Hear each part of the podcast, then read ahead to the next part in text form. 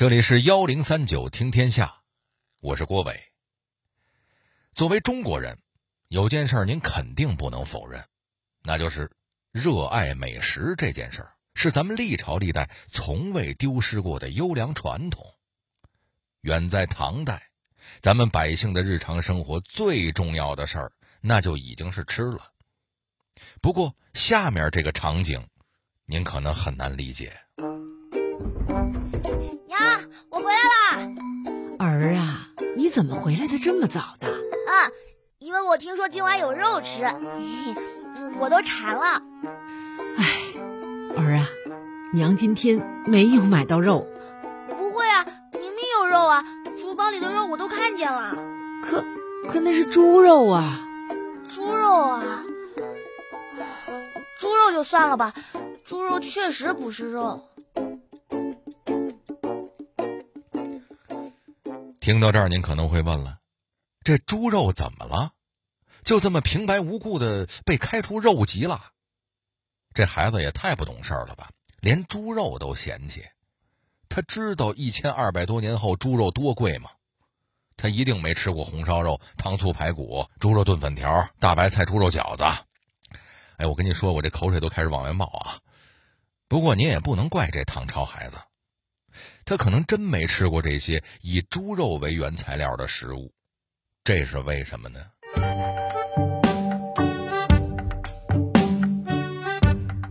在近代之前，猪肉为何没有地位？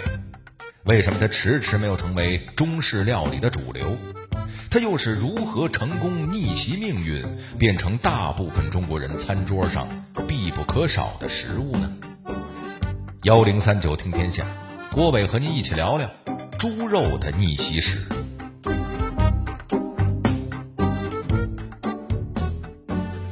中国古代有本书叫做《礼记》，是先秦时期国家搞大型活动的策划指导手册。《礼记》里边明确说了，给皇帝这样的领导准备餐饮的时候，要给他们准备牛肉、羊肉、猪肉大满足套餐，三种肉是缺一不可。诸侯那就只能享用羊肉、猪肉套餐，牛肉那是没有的。从这里边就可以看出，在古代，牛肉笑傲肉类江湖，然后是羊肉，再然后，再然后，其实也轮不到猪肉。春秋时期成书的《国语》里边提到，猪的地位还不如狗呢。当年的老百姓。谁家如果生儿子，就会吃狗肉庆祝，现在都不能吃啊。生闺女，那才吃猪肉呢，怎么回事啊？哎，那时候的人们怎么就那么看不上猪肉呢？是不是因为当时还没有家养的猪，所以猪肉不普及？毕竟野猪肉可没那么好吃，肉质比较柴，那肯定要被嫌弃啊。其实也不是。在很多原始部落留下的遗址当中，出土了很多烹饪过的动物骨头，不少都是猪骨，这就可以证明，如果当时猪没有被圈养，是不会有那么多猪骨的。也就是说，猪这种动物很早就被我们的祖先选择送上餐桌了。那猪肉到底为什么没有建立霸主地位呢？这是多方面共同作用的结果。首先，咱老祖宗就曾经在《礼记》里边说过：“是君子就不要吃猪肉。”那时候大家都愿意当君子啊，一听这话，那都不吃猪肉了。后来人们才发现，老祖宗的那句话的意思是：如果你是君子，就不要吃猪肠，因为猪大肠跟人大肠非常像，容易傻傻分不清，这样可以体现你的仁爱之心啊。哦。合着搞了半天误会了呀！原来君子只是不能吃酸辣猪肠、爆炒肥肠，但是吃猪肉那是没问题的。可是这个误会持续的太久，猪肉真的很委屈。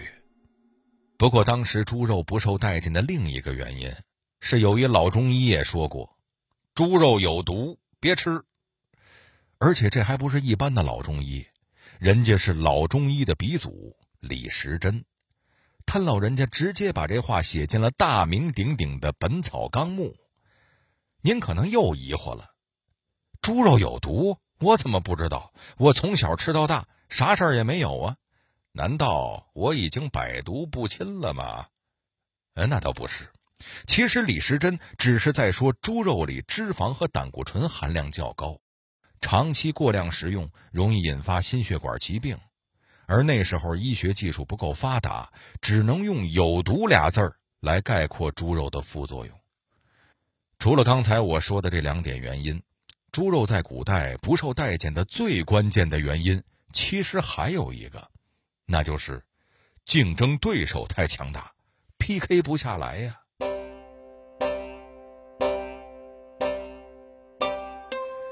牛羊肉为什么能够成为古代餐桌上的主流？它们跟猪肉的区别在哪里？最终又是怎么让位给了猪肉呢？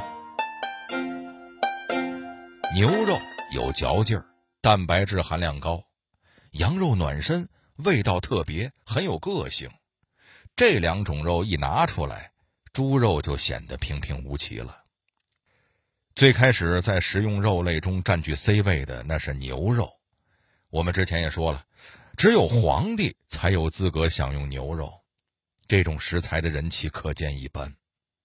但是在肉类团队中，最早退役的也是牛肉，不是因为牛肉不行，恰恰相反，是因为牛这个物种实在是太优秀了。牛除了肉好吃以外，还拥有强壮的体魄、温顺的性格，可以耕地，可以产奶，属于全能型选手。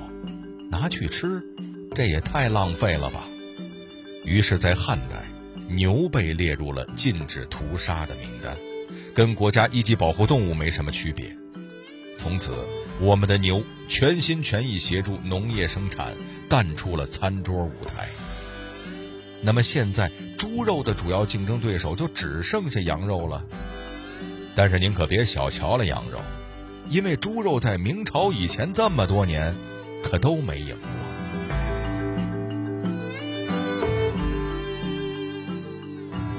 羊肉性温热，口感细腻，有独特的羊膻味儿，深受人民群众的喜爱。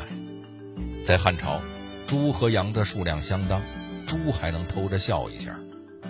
但是到了南北朝，由于统治者很多都是游牧民族，受到他们习俗的影响，自然吃羊肉比吃猪肉的多，老百姓也就不怎么养猪了。毕竟养羊更实用啊，有羊毛有羊肉，能吃能穿，皆大欢喜。而到了唐朝，要是说起肉食，那基本就是在说羊肉了，猪肉完全成了小透明。在古代故事会《太平广记》里提到了一百五十道唐朝美食，羊肉相关的占了三分之一，而猪肉相关的可以忽略不计。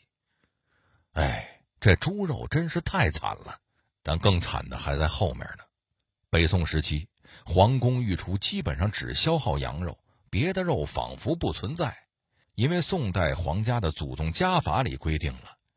咱们不要过度追求奇怪的、新鲜的食材，只要羊肉就够了。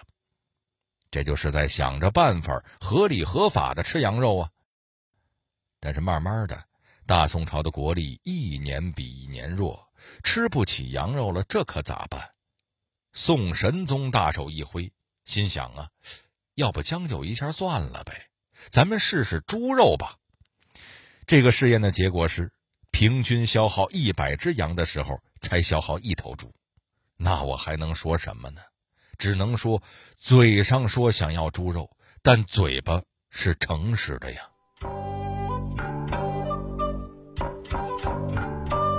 不仅皇室这么诚实，咱们熟悉的文学家苏轼也很爱羊肉，他甚至发明了一种新吃法，叫烤羊脊，还对弟弟说，吃羊肉的感觉跟吃螃蟹一样。鲜美非凡，那叫一个好吃。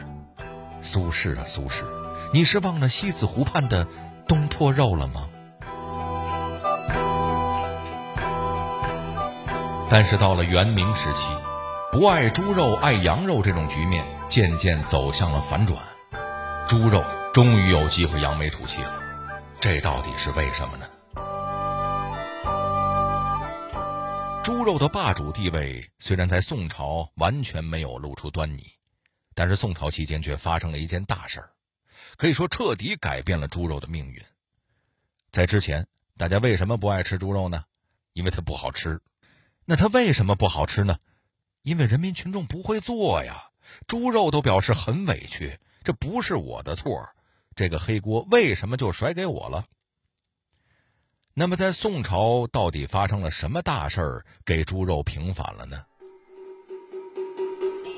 那是一次烹饪界的革命性事件——炒这种方法被发明了出来，而且这种烹饪方式逐渐成为了中式菜肴的主流。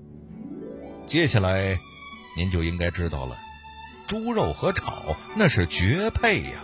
人民群众也因此终于发现了猪肉的美味。那话又说回来了，为什么直到宋朝才出现炒菜呢？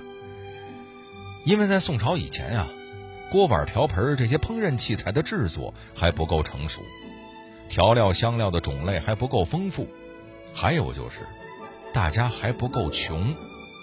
炒其实是一种非常节约燃料的方式。因为温度高，熟得快嘛。在积贫积弱的大宋末年，燃料是越来越匮乏，炒菜无疑是最经济实惠的烹饪方式。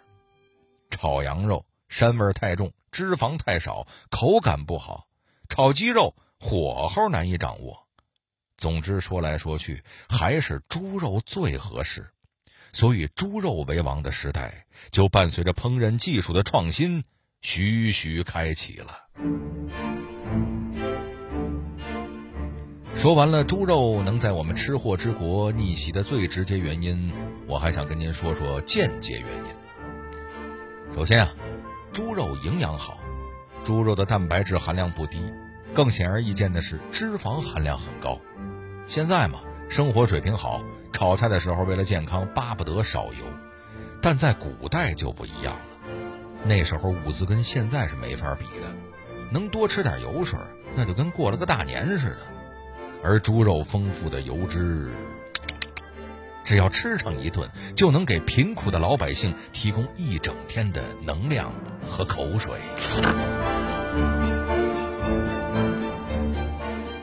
猪肉受欢迎还有一个显而易见的原因，那就是猪好养，猪肉容易获取。猪的饲养非常简单，这也给人们对猪肉的需求打下了基础。那么，猪为什么好养？大环境又对猪肉的逆袭产生了怎样的影响呢？俗话说得好，没吃过猪肉，也见过猪跑啊。您就算没养过猪，也至少知道猪是怎么养的吧？猪可比什么牛啊、羊啊好饲养多了。您看看牛羊多挑食，好的牛羊肉要有机牧草，要进口水源，要野生黄豆，而猪呢，剩饭要不要？要，菜叶子要不要？要，豆汁儿要不要？要，可以说你不想要的猪都要，可见猪吃的很便宜，很环保，还不用垃圾分类。猪觉得东西吃到肚子里一定要转化成肉，不然就白吃了。减肥对猪而言那就是不存在的事儿，所以猪对食物的能量转换效率相当高，而牛羊则少得多。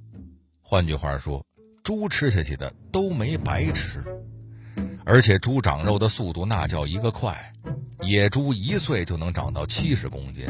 这个体重，家养猪到了半岁就能轻轻松松达标，此处真的应该有掌声。猪长肉的速度快，繁殖生养的速度更快，一头猪一年可以产十几个小猪崽儿，而牛羊一年的繁殖量可能还不及猪的十分之一。大家瞅瞅猪这效率，好在人没这效率哈。哦，对了。猪好养，还有一个非常关键的因素，他们不爱运动。猪已经过上了绝大多数人的理想生活，吃了睡，睡了吃。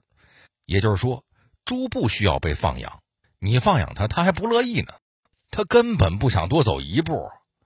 魏晋南北朝后期的古代中国，土地资源日益紧张，养猪就成了一个非常好的选择。反正养猪嘛，只要一个猪圈就够了，地儿太大，你不觉得浪费，猪还觉得浪费呢。人们乐于养猪，不仅仅是因为猪浑身上下仿佛就写着四个大字：“你养我吧。”人们喜欢养猪还有一个原因，那就是。养猪有实打实的经济效益。中国古代农耕文明非常发达，也非常依赖农业。只要对农业发展有益的东西，都会被农民伯伯大肆夸奖。比如说猪，比如说猪粪。猪的粪便是非常好的肥料，肥效快，应用面广。稻米要想长得快，浇点猪粪；青菜要想长得快，浇点猪粪。人要想长得快，浇那就多运动多吃饭吧，啊！总而言之，猪粪是粪中的霸主，农民伯伯见了都说好。就这样，猪自身的诸多因素使人们将猪圈养为家畜，从山的那边到海的那边，哪里都有大量养猪的，这就保证了猪肉的供应。也就保证了人们餐桌上的猪肉越来越多。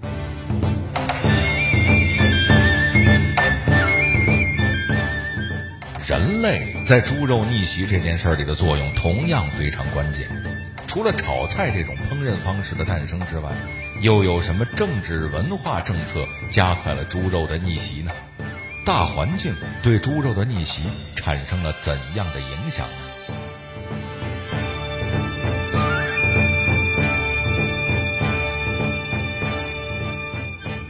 肉多，性价比高，容易获取，炒菜好吃，吃起来特有营养，特有满足感。猪肉的这些特质，随着时代发展，越来越深入人心，深入餐桌。人们越来越倾向于选择猪肉，尤其是在没什么选择的情况下。我为什么会这么说呢？之前我就提到过呀，牛由于自身素质过硬，只充当人类的肉类来源，好像有点浪费。更何况养一头牛的成本太高了，所以牛在汉朝已经被列为保护动物，只能亲亲看看摸摸，不能吃。羊也是这样啊，它可以产奶产羊毛，可以作为随军的移动储备粮，还可以咩咩叫替人解压。而且养一只羊的成本同样高啊。这样一来，到了元明时期。人们也不怎么宰杀羊了。到了这时候，看来看去，猪肉无疑是最好的肉质来源。到了清朝，猪肉在餐桌上的地位就更高了。满族人本来就有吃猪肉的习惯，因为在满人生活的地区，牛羊虽多，但都有别的用处。除此之外，最好的日常食用肉类那就是猪肉了。所以在满族的祭祀典礼上，猪肉的地位非常高，在紫禁城还专门给杀猪的开辟了一个地方用来祭祀。祭祀典礼结束之后，就是欢欢喜喜分猪肉的环节了。这个环节上到天子，下到百姓，甚至再下到奴隶都能参与，大家都可以分到或多或少的猪肉。然后这些猪肉被各个阶层带回家，带到他们的餐桌上，摇身一变变成了红烧肉、蒜泥白肉、酸菜猪肉等等不同的菜式，这就加大了猪肉的普及。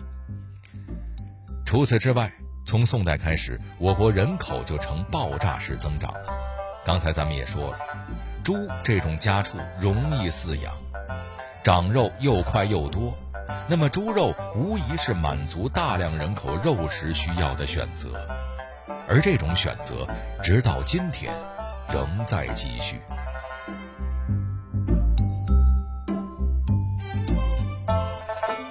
好了，今天就先跟您说到这儿，一会儿啊，我还真得去吃一口红烧肉去。这里就是幺零三九听天下，我是郭伟。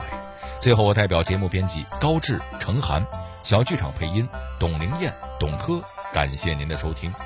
如果您想和我们沟通交流，获得听众福利，欢迎关注微信公众号和新浪微博幺零三九听天下。